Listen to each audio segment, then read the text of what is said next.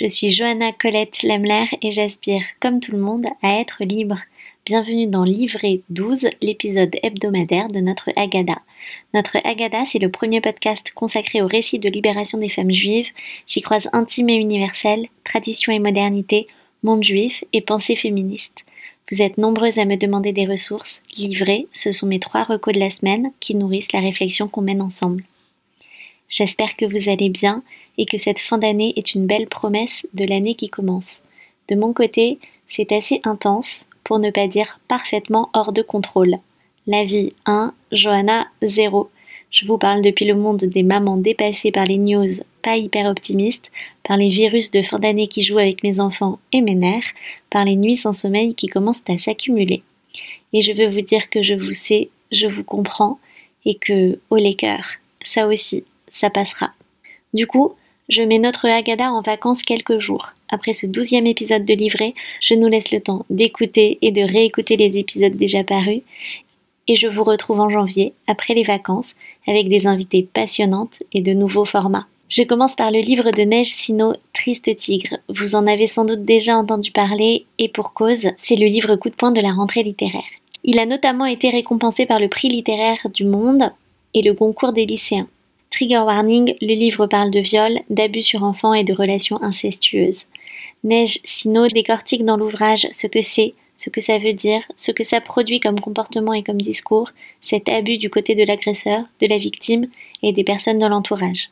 L'autrice aborde tous les sujets, comme le problème de parler de consentement pour une enfant de 8 ou 9 ans, ou comme la question de la posture de la victime, ou comme la question de ce que l'on fait en tant que société des agresseurs violeurs d'enfants, de leur procès et de leur enfermement momentané, ou encore du filtre que cela pose sur tout, toute sa vie, d'avoir été victime d'abus sexuels enfant, un filtre qui impose d'espionner les hommes, son conjoint, et d'imaginer le pire tout le temps.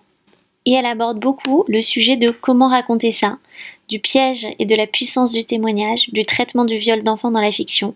C'est évidemment tragique et brillant. Je continue avec une nouvelle que je viens de terminer, d'une autrice que je veux lire depuis longtemps, et voilà, j'ai commencé. Il s'agit de Natalia Ginsberg et de sa nouvelle Valentino. Natalia Ginsberg est une romancière, essayiste et autrice dramatique italienne du XXe siècle. La nouvelle Valentino tourne autour d'un personnage décrit comme inconséquent dans une famille qui le croit voué à un avenir brillant. Tout ceci vu au travers des yeux de la narratrice, sa sœur. L'écriture est aiguisée, très simple, et nous conduit dans l'intimité des vies qui se croisent, pleines de pudeur et de bienséance, et évidemment de failles qui s'ouvrent comme des béances. L'écriture fait penser, de loin, mais un peu quand même, dans cette grande clarté et simplicité de la langue, à l'écriture de Goliarda Sapienza, que j'ai souvent cité dans les épisodes, notamment son grand roman L'art de la joie, qui est ma troisième recommandation. Je préviens parce que je sais que ça peut être un critère, c'est un roman long de près de 800 pages. Et pour vous prévenir aussi, les 650 premières pages valent le coup. Je n'ai pas été plus loin et je ne sais plus bien pourquoi, mais qu'importe, même les 10 premières pages valent le détour.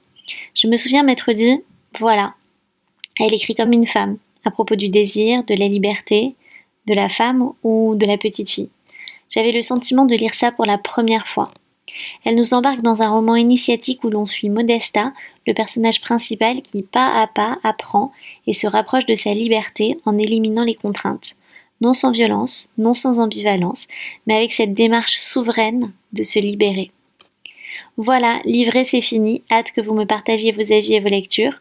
En attendant, n'oubliez pas de mettre 5 étoiles sur votre plateforme d'écoute, abonnez-vous et activez la cloche pour être notifié des nouveautés. À très vite pour de nouveaux épisodes et prenez soin de vous.